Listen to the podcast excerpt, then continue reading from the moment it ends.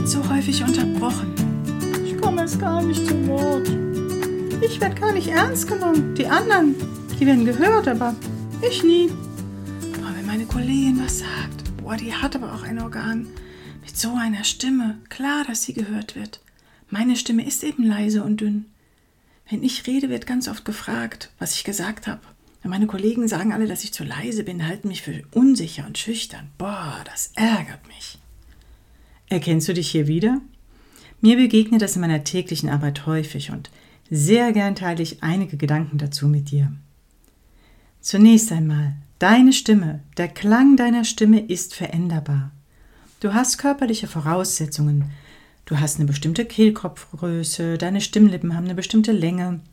Du hast körperliche Gegebenheiten, was deine Stimme angeht. Und doch, was du aus deiner Stimme machst, das hast du in der Hand.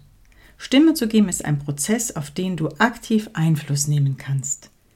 Ich benutze da gerne das Bild, dass wir alle ein Klavier im Hals haben und die einen daraus einen Flügel machen können und die anderen eben nicht.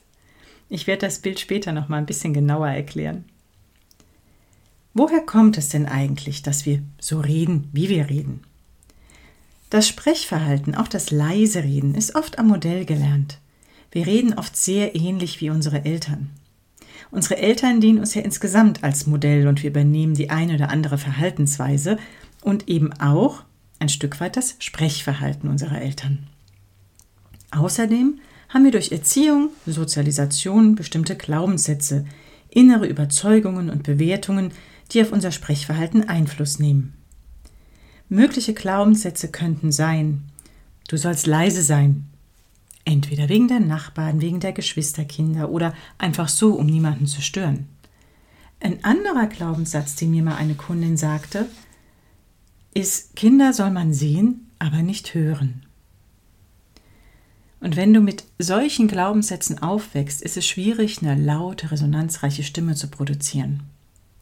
Es kann also sein, dass deine Glaubenssätze dich daran hindern, lauter zu reden nämlich wenn du Lautsein mit einer negativen Bewertung belegst. Zudem gibt es auch noch sowas wie so ein subjektives Empfinden, was Lautstärke angeht. Was für die eine schon zu laut ist, kann für den anderen noch viel zu leise sein. Und natürlich hängt es auch von der Umgebung ab. Ob deine Stimme als laut oder leise wahrgenommen wird oder ob du selbst deine Stimme als laut oder leise wahrnimmst. Lautstärke wird auch oft mit Durchsetzungsstärke assoziiert. Leise Stimmen wirken dahingegen eher unsicher und schüchtern. Das muss aber gar nicht so sein. Wenn du also an dir selbst beobachtest, dass du aufgrund der Lautstärke Menschen für kompetent oder unsicher hältst, dann überprüfe diesen Eindruck gern einmal. Der Begriff Lautstärke ist ohnehin, wie ich finde, irreführend. Mm, ein besserer oder ich finde ein treffenderer Begriff ist resonanzreich resonanzreich zu sprechen, löst was anderes in uns aus als der Begriff lauter sprechen zu wollen. Ich bin da so ziemlich pingelig, was die Sprache angeht.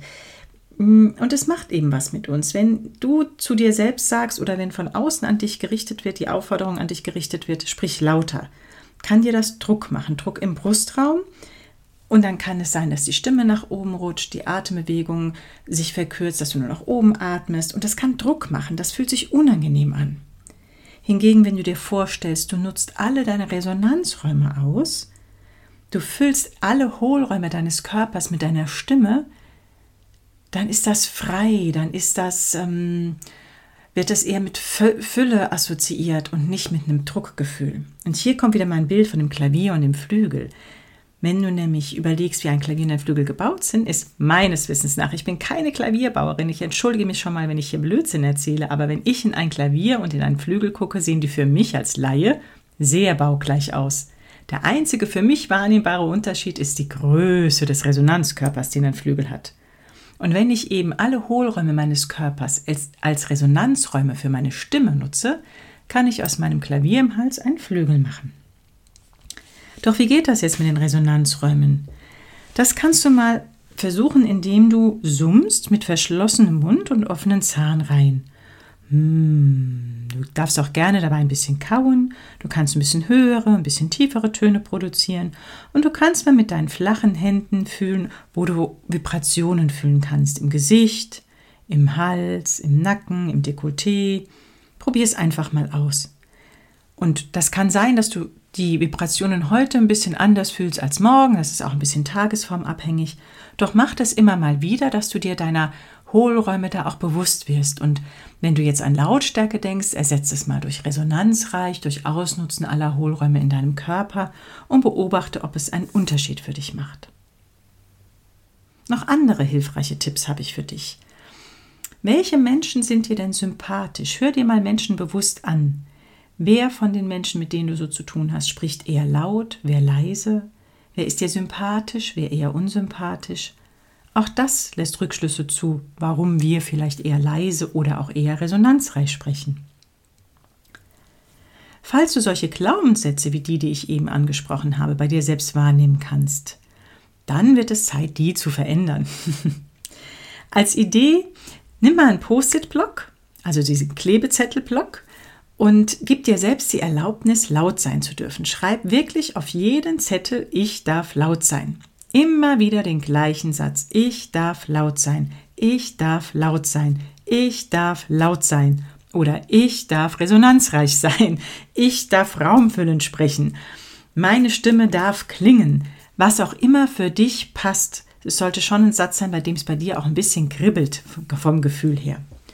Und da schreibst du einen ganzen Post-it-Block voll mit dem gleichen Satz und dann dekorierst du dir deine Wohnung oder dein Haus mit diesen Zetteln so dass jedes Mal, wenn du vorbeiläufst, du gar keine andere Chance hast, als diese Zettel zu sehen, zu lesen, wahrzunehmen und so wird dein Unterbewusstsein getriggert und hoffentlich ein bisschen verändert. Ähm, es kann auch sein, dass du so einen ganz anderen Glaubenssatz hast, wie ich bin nicht wichtig genug, was ich sage ist nicht wichtig.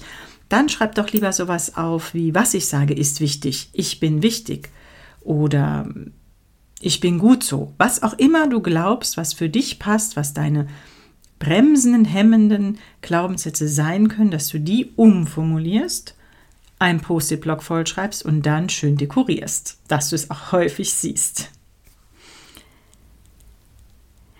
Ein anderer Tipp ist, wenn du etwas an deinem Stimmklang verändern möchtest, verändere erst etwas an deinem Körper. Der Körper ist das Instrument deiner Stimme. Du wirst an deiner Stimme nichts verändern können, wenn du nicht erst den Körper veränderst, deine Körperposition, Körperspannung, Körperaufrichtung. Zum Beispiel, wenn du in einem Meeting sitzt, bevor du etwas sagen möchtest, richte dich auf, bau Blickkontakt auf, hab genug Raum, ja, nimm Raum ein, auch dass du Gestik benutzen kannst. Und wenn du dich körperlich aufrichtest, Raum einnimmst, dann erst kannst du auch stimmlich Raum einnehmen. Wenn du dich sehr zurücknimmst körperlich, wenn du dich artikulatorisch, sprich mit deinen äh, Mundöffnung, Zungen- und Lippenbewegung zurücknimmst, dann wird die Stimme nicht raumfüllend klingen können. Deswegen erst Körper, dann Stimme. Mein letzter Tipp ist, wenn du mit den bisherigen Tipps nicht weit genug kommst für dich, dann such dir wirklich eine Stimmtrainerin oder einen Stimmtrainer. Das muss gar nicht ich sein.